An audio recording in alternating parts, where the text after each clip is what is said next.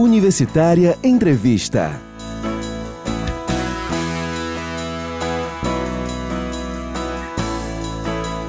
Olá, eu sou Carolina Real e o Universitária Entrevista dessa semana é uma conversa com o pesquisador João Marcelo Braz, autor de um livro sobre funk e ostentação. Quem conversou com ele foi a jornalista Thaís Aragão. Essa entrevista foi ao ar no dia 9 de dezembro no programa Zumbi, o rap na Universitária FM. Então vamos lá conferir? O funk ostentação é um fenômeno paulista que já tem 10 anos e que, de certa forma, afetou o rap nacional. Sem contar que o funk ostentação de São Paulo bebe bastante em gêneros como gangsta rap norte-americano, principalmente na parte visual, que aparece nos videoclipes que vocês encontram na internet. Para quem se interessa, acaba de sair o livro Funk Ostentação SP ZN, que é São Paulo, Zona Norte, de João Marcelo Braz. Ele conversa hoje com a gente aqui no Zumbi, série especial de rap da Universitária FM. Oi, João Marcelo. Salve Thaís, salve Zumbi, salve ouvintes, salve quem ensinou, Simone Lúcia Pereira. Tem que ter essa ladainha de gratidão e satisfação, né? Sua orientadora, é... né? Sim, orientadora. Que era e é ainda, né? Eterna orientadora. Você está no doutorado agora? Agora eu estou no doutorado, trabalhando com outras coisas, outras ainda, ainda periférico.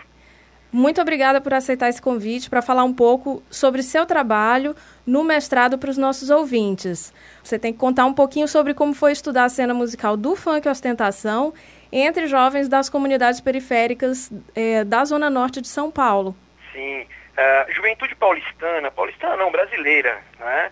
Quando a gente fala dos extremos periféricos, elas são muito dinâmicas, astutas, repletas de criatividade dispersa. É de uma riqueza cultural gigantesca, enorme. A gente está falando do funk, do rap, da capoeira, o grafite, né? tudo que está englobando, né?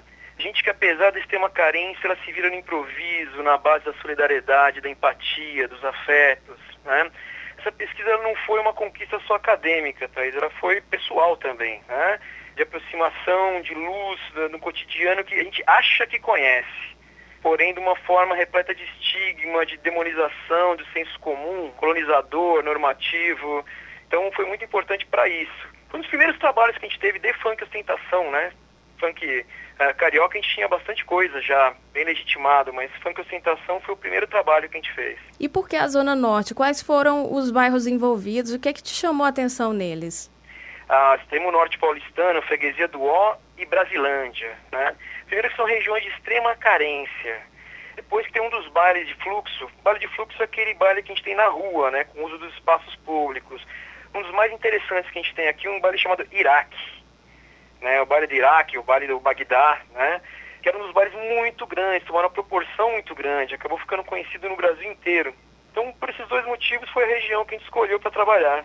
E como é que são os bailes em São Paulo? É mais ou menos como os bailes do Rio de Janeiro? Tem diferença? Tem também proibição dos bailes na cidade? Uh, tem sim. Né? Tem algumas diferenças, na verdade, do Rio de Janeiro para São Paulo. Uh, essas diferenças são muito caracterizadas também pela questão geográfica. O que acontece no Baile de São Paulo? São Paulo sempre teve, principalmente no rap também, né? A questão da resistência, a questão... É, e o Rio de Janeiro, muita questão da festa. Então, São Paulo, o que acontece? A polícia não liberou mesmo, não teve jeito, foi uma, uma, foi muito forte essa questão da, da proibição, né? Quando a gente falou da, do funk relacionado à criminalidade, foi muito pesado. No Rio de Janeiro, tem uma diferença, né? Para você conseguir subir o morro tem toda uma estrutura muito mais complexa, muito mais difícil para você coibir isso, né? Uh, São Paulo, a polícia pegou um pouco mais pesado com o pessoal. Então, uma forma até astuta, né, do pessoal driblar isso daí, né, apesar de ser criminalizado, ser demonizado da mesma forma, foi partir para um outro estilo de música, então ligado à ostentação, que também tem uma questão histórica muito forte. Histórica por quê? porque ostentação em São Paulo e Rio de Janeiro um outro estilo musical, é uma, de uma outra forma, de uma outra maneira. Claro quando a gente fala de né, uh, do funk, né, a gente está falando da todos comem no mesmo prato, né? mas em São Paulo tem uma muito forte da histórica porque os meninos de São Paulo é, carregam essa questão muito ligada ao simbólico do consumo. Lembra que em São Paulo sempre foi muito pobre historicamente. Quando chegou numa, numa época que os nossos fazendeiros, o café, começaram a ganhar dinheiro, eles tinham a grana, mas eles não tinham a nobreza. Então ressuscitou aquele mito do bandeirante, aquela questão da terra do trabalho, da velocidade, da, enfim, né, se desconstruiu muita coisa relacionada à histórica, relacionada à pobreza. Então São Paulo, querendo ou não, ele carrega muito forte esse estigma até hoje. O paulistano é recalcado nesse sentido. Então a questão de poder simbólico, a coisa do trabalho é muito forte pra gente aqui. João Marcelo, escuta? Oi, tô escutando. Joia. Inclusive, São Paulo, no fim do século XIX, era uma pequena vila ali na, no topo da colina, não é isso? Era uma vilinha muito pobre, inclusive, miserável. Isso, isso é uma coisa importante também, né? A região da freguesia do Ó, uh, o Sopunk da periferia, né? Música famosa. Região da freguesia do Ó, região da Brasilândia, ela é uma região muito afastada, mas muito afastada, né? Uh, quando os exércitos foram marchar para a Guerra do Paraguai, que eles saíram ali da região da Sé, só para chegar naquela região que era alagada, ela era complexa para se chegar, eles demoraram o dia inteiro para atravessar até ali. Né? Uh, até hoje, lógico, né, inconscientemente, esses meninos carregam isso, né? Eles falam, né? Ou do lado de lá. Né? Do lado de lá eles querem dizer o quê? Do lado de lá da ponte, do lado, do lado do Tietê. Né? Então tem uma, uma, é muito forte a questão que eles carregam do, cultura local, né, da cultura regional deles em relação ao resto da cidade. Coisa que não existe mais hoje, né? Hoje o transporte é muito simples, é muito fácil, né? A gente tem diversas pontes, diversos... É, mas eles ainda carregam isso culturalmente neles. Né? Então tem uma coisa muito singular dessa região, é, de preservar essa cultura, os nomes dos lugares, né? Independente do nome oficial, eles têm os nomes próprios deles da região, né? Até o funk ostentação, é, esse era um gênero tipicamente carioca, né? No que que o funk em São Paulo e o funk carioca, eles se parecem esteticamente e no que que eles são tão diferentes assim? Olha, o funk uh, carioca, ele, na verdade ele começou com o funk carioca aqui, né? Os proibidões, né, proibidões, o funk putaria, essa coisa toda, começou tocando aqui da mesma maneira, né? Uh, mas de repente eu acho que foi muito essa questão da identificação. Lembrando que foi um momento também que da ascensão da classe C, então essa questão do consumo, essa questão, essa vontade de estar inserido, né, junto com esse recalque que o paulistano carrega, foi o momento dos rolezinhos, né, que ficou muito falado na época, é, e esses meninos foram proibidos, eles foram coibidos de acessando um shopping center, por exemplo, né, como qualquer outro jovem quer participar, quer estar junto, quer namorar, quer ver ser visto, né, e foi coibido, né, então assim, a gente teve uma questão de circulação, então são narrativas muito próprias desses meninos uma, uma, forma de criar, uma forma de brilhar, uma forma de tomar o espaço público. Então acabou acontecendo de uma maneira muito, muito espontânea nesse sentido também. Né? Como o Sertor diria, muito tática. Né? As pessoas estavam com um pouco mais de grana na periferia nessa época, né? De uns 10 anos para cá, assim. Dá, dá para dizer que isso ajudou essa rapaziada a produzir sua própria arte? E daria para dizer que o funk ostentação surgiria se não tivesse é, nesse contexto, as pessoas com um pouco mais de grana naquele período? Olha, é, foi uma fase melhor, sim, não tenha dúvida. Que a gente vê um retrocesso fortíssimo nesse sentido. Mas eu não digo que a pessoa tinha grana necessariamente, porque eles tinham acesso a crédito. Aí lembrando que quando a gente compra no crédito, em algum momento a gente tem que pagar aquilo. Né? Mas nem essa questão, né? Uh, uh, o símbolo de consumo era mais falado do que materializado em si. Tinha um som ali sobre. É, é muito mais um som sobre as faltas né, do que o que realmente eles acabavam consumindo. Né? Então a gente está falando de aspirações dessas juventudes, que acaba sendo valorizado então, não pelo que eu tenho, mas pelo que eu gostaria de ter. Os videoclipes, eles foram essenciais para o funk ostentação virar esse grande fenômeno que virou. Inclusive o, o Conrad Dantas, o Condzilla, chegou a uma marca incrível de 95 milhões de exibições por mês no canal dele no YouTube, que é de onde ele tira mais grana no final das contas. Então, qual é a relação entre os clipes e os bailes? Porque os clipes são sempre clipes de festa, né? Então, a gente fica pensando, uh, os clipes são as imagens que rolam mesmo nos bailes? Ah, não, de jeito nenhum, Thaís. Né? Ah, a internet ela foi sensacional, não tenha dúvida, né? que ela foi um mecanismo que potencializou isso. Né? Ah, Condizila é a Hollywood do funk. Né? É, Condizila, Funk TV, né, não tenha dúvida que eles né, foram importantíssimos para isso. É, então a internet ela possibilitou esses novos protagonismos. Mas melhor disso não está no Condizila, no Funk TV. Está na possibilidade desses jovens que ganharam visibilidade a partir do smartphone. Então, sem, sem essas grandes preocupações técnicas, sem essa rigidez formal, né, que, que um Condzilla, uma Funk TV já uh, utiliza nas suas produções, esses meninos ganharam o Brasil, ganharam o mundo. Quem que não lembra aí de, de MC Loma? Quem não lembra de Bin Laden? Né? É, da laje de casa dele, ele sendo uma caixa d'água, quando tá tranquilo, tá favorável. E ganha no Brasil, ganha no carnaval. Então, esse protagonismo que a tecnologia permitiu hoje em dia, eu acho que Condzilla, Funk TV, esses outros navegam por isso daí, né, o caminho contrário, na verdade, a partir disso, né, a partir desses novos protagonistas que a tecnologia permitiu. Trouxe coisas ruins, trouxe, mas trouxe coisas muito boas para a periferia também. É uma janela para o mundo mesmo, né? É uma, uma via de mão dupla, né? Do ver e ser visto. A gente vê hoje até o pessoal do rap falando bastante de ganhar grana como um sinal de superação, assim. Uh, da mesma forma que a gente escuta batida funk incorporada ao rap, uma maior abertura da cena às mulheres, por exemplo. Tem sentido a gente pensar que o funk e a ostentação tem um pouco a ver com isso? Olha, a cena do rap, do funk, né, ela sempre resistiram e negociaram. Né? O rap sempre foi resistência, e como deve ser. Né? E o funk festa. Né? O interessante disso daí é que para quem consome o som, não interessa as disputas. Elas são válidas, claro, né?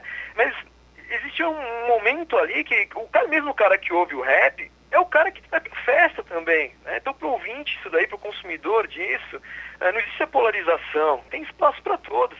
Então, é, é uma discussão que é válida, que é interessante, que é importante, sim. Mas para quem ouve a música, tem um momento da festa, tem um momento para pensar, para refletir. Né? É, o rap é cotidiano, é maravilhoso, é, é cultura viva, né? de, um tempo, de um espaço. Quando um gringo pergunta para mim o que, é o Brasil, é, eu mando ele ouvir Racionais, eu mando ele ouvir Mestre Ananias. Isso é Brasil, claro, no meu lugar de fala, né, das minhas paixões, das minhas referências nesse sentido. Então, eu acho que a gente caminha nesse, por aí, né? Resistir ao negociar. Então, a gente tem que estar nesse, nesse espaço aí, sabendo lidar com as duas coisas. O, o rap não perde a questão da resistência porque ele está hoje em dia pensando na grana também. Pelo contrário, né? Ele ganha voz. Né? A gente vê essa, essa flexibilização do, do rap no sentido de uma maturidade até. Né? Não, não tem problema nenhum usar o sistema como diria Carl 13, é, eu uso Adidas, Adidas não me usa. Então eu acho que o rap perdeu um pouquinho dessa, dessa rigidez dele, ele é mais híbrido na forma de pensar ideológica até. Negociar também é resistir, é chave. Né? A festa é resistir também. Acho que é por isso, a potência da mensagem não perde porque você negocia com o mercado. Pelo contrário, né? você usa esse mercado a favor. E agora voltando para essa questão da vida boa, da vida plena. No ano passado, o número de pobres no Brasil cresceu 11%, 11%, segundo a ONG Oxfam, com base em dados do IBGE e também da ONU. Então, hoje são 15 milhões de brasileiros na pobreza. É, tipo, mais gente que a cidade de São Paulo, são quase seis cidades de Fortaleza. E o pior é que aumentou também a desigualdade, com o rico ficando mais rico, pobre ficando mais pobre. Teve também, assim, mulheres e negros tiveram a renda diminuída em relação a, a outros anos. Como é que ficou o funk e ostentação agora, em tempos de crise e, de um aperto na desigualdade, aumento de pobreza? É, Thaís, a crise existe para quem é pobre, para quem é negro no Brasil, desde 1539. A gente está falando de mais de 300 anos. Né? É, por incrível que pareça, ele afeta pouco as produções. Claro, existe um desgaste natural, existem outras emergências. Né? A gente fala de música inspirada em cotidiano. É, mas quanto mais dura a vida dessas juventudes, mais necessárias essas válvulas de escape, mais necessárias essas festas, mais se apega nesses poderes simbólicos pelo aquilo que a gente gostaria de ser, gostaria de estar. Né? É, a festa é resistência também, ela é tomar o espaço, ela é, é quando a gente fala da presença do corpo negro, e, e é uma agressão isso para uma sociedade do absurdo, para uma sociedade racista, que sempre foi. Então, eu penso no samba chula, né? penso no negro fugido, uh, expressões tradicionais, ancestrais. Esses grandes mestres, as grandes sambadoras falam pra gente né, o, porquê, o porquê da dança forte, né? porquê da dança alta, como funk ostentação, né, que, que incomoda tanto nesse sentido. Né? Uh, tá ali uma forma de extrapolar a dor, tá ali uma forma de resistir, tá ali uma forma de mostrar que a gente está aqui, agora você vai ter que me ouvir. É, as periferias, eu, eu, acredito que nesse sentido, vão salvar o mundo. Né? Essa capacidade de proximidade que eles têm, de vínculo, de referências né? com esse tradicional, com esse ancestral. Né? A festa não acaba nunca. Quanto mais dor né, a gente vê, a forma nossa de resistir muitas vezes é isso. Manifestações como a gente viu aqui no Brasil inteiro, mas aqui na Praça da República, né? Mestre Moa, uma multidão junta cantando, resistindo, chorando junto. Nossa forma é isso, né? É a cultura oral, a cultura do índio, a cultura do negro. Então, nossa forma de resistir está muito ligado a isso também. Né? Afeta, afeta sim por outros motivos, por uma questão de um tempo, por outras narrativas que a gente tem hoje, né? Mas a festa não vai acabar nunca, né? Nós estamos conversando com o João Marcelo Braz, autor do livro Funk Ostentação SPZN são Paulo, Zona Norte, que acaba de ser lançado, está à venda no site da editora Apris, não é isso, Marcelo? Isso mesmo, tem alguns, algumas livrarias grandes, já está à disposição, e no site da Apris. É, a pesquisa também é resultado do mestrado que ele concluiu em, em, comunicação na Unip, que é a Universidade Paulista em São Paulo. E a dissertação também está disponível no site da Unip, não é isso? Exatamente. O nosso site ali tem um banco de dissertações, todos disponíveis ali, quem quiser entrar em contato também, a gente pode conversar sobre, a gente pode mandar o trabalho, não tem problema nenhum. Né? Uh, o trabalho acadêmico é para isso, é para ser divulgado, é para ser popularizado, discutido, criticado. E o que, que você está pesquisando agora? Agora eu estou trabalhando com o pessoal da Casa do Mestre Ananias. Mestre Ananias foi a primeira pessoa a trazer a capoeira para São Paulo em 53. Nossa. Então a gente está falando da capoeira e tudo que atravessa, né? Uh, os sambadores, a gente está falando do forró, a gente está falando da cultura nordestina do recôncavo baiano, né? Então, São Paulo é terra nordestina também, né? São Paulo é a maior capital nordestina do Brasil. Então a gente tem que falar do Nordeste, a gente tem que trazer isso aí também, né? Trazer essa história bonita, trazer quem foram essas pessoas na história do Brasil. Obrigada, João Marcelo, por conversar aqui conosco no programa Zumbi. Um Perfeito. grande abraço, muito obrigada. Eu e que agradeço. O programa é de rap, mas eu acho que o funk é, é um irmão do rap no Brasil, né? Não tem é, o que dizer. A gente come tudo no mesmo prato. É tudo, vem tudo do mesmo canto, né? Exatamente, exatamente. que então bom, tá. fico muito feliz. Espero ter sido útil. O Universitário Entrevista dessa semana foi uma conversa com o pesquisador João Marcelo Braz, feita pela jornalista Thaís Aragão. O Universitário Entrevista teve produção e apresentação de Thaís Aragão e operação de áudio de José Raimundo Lustosa.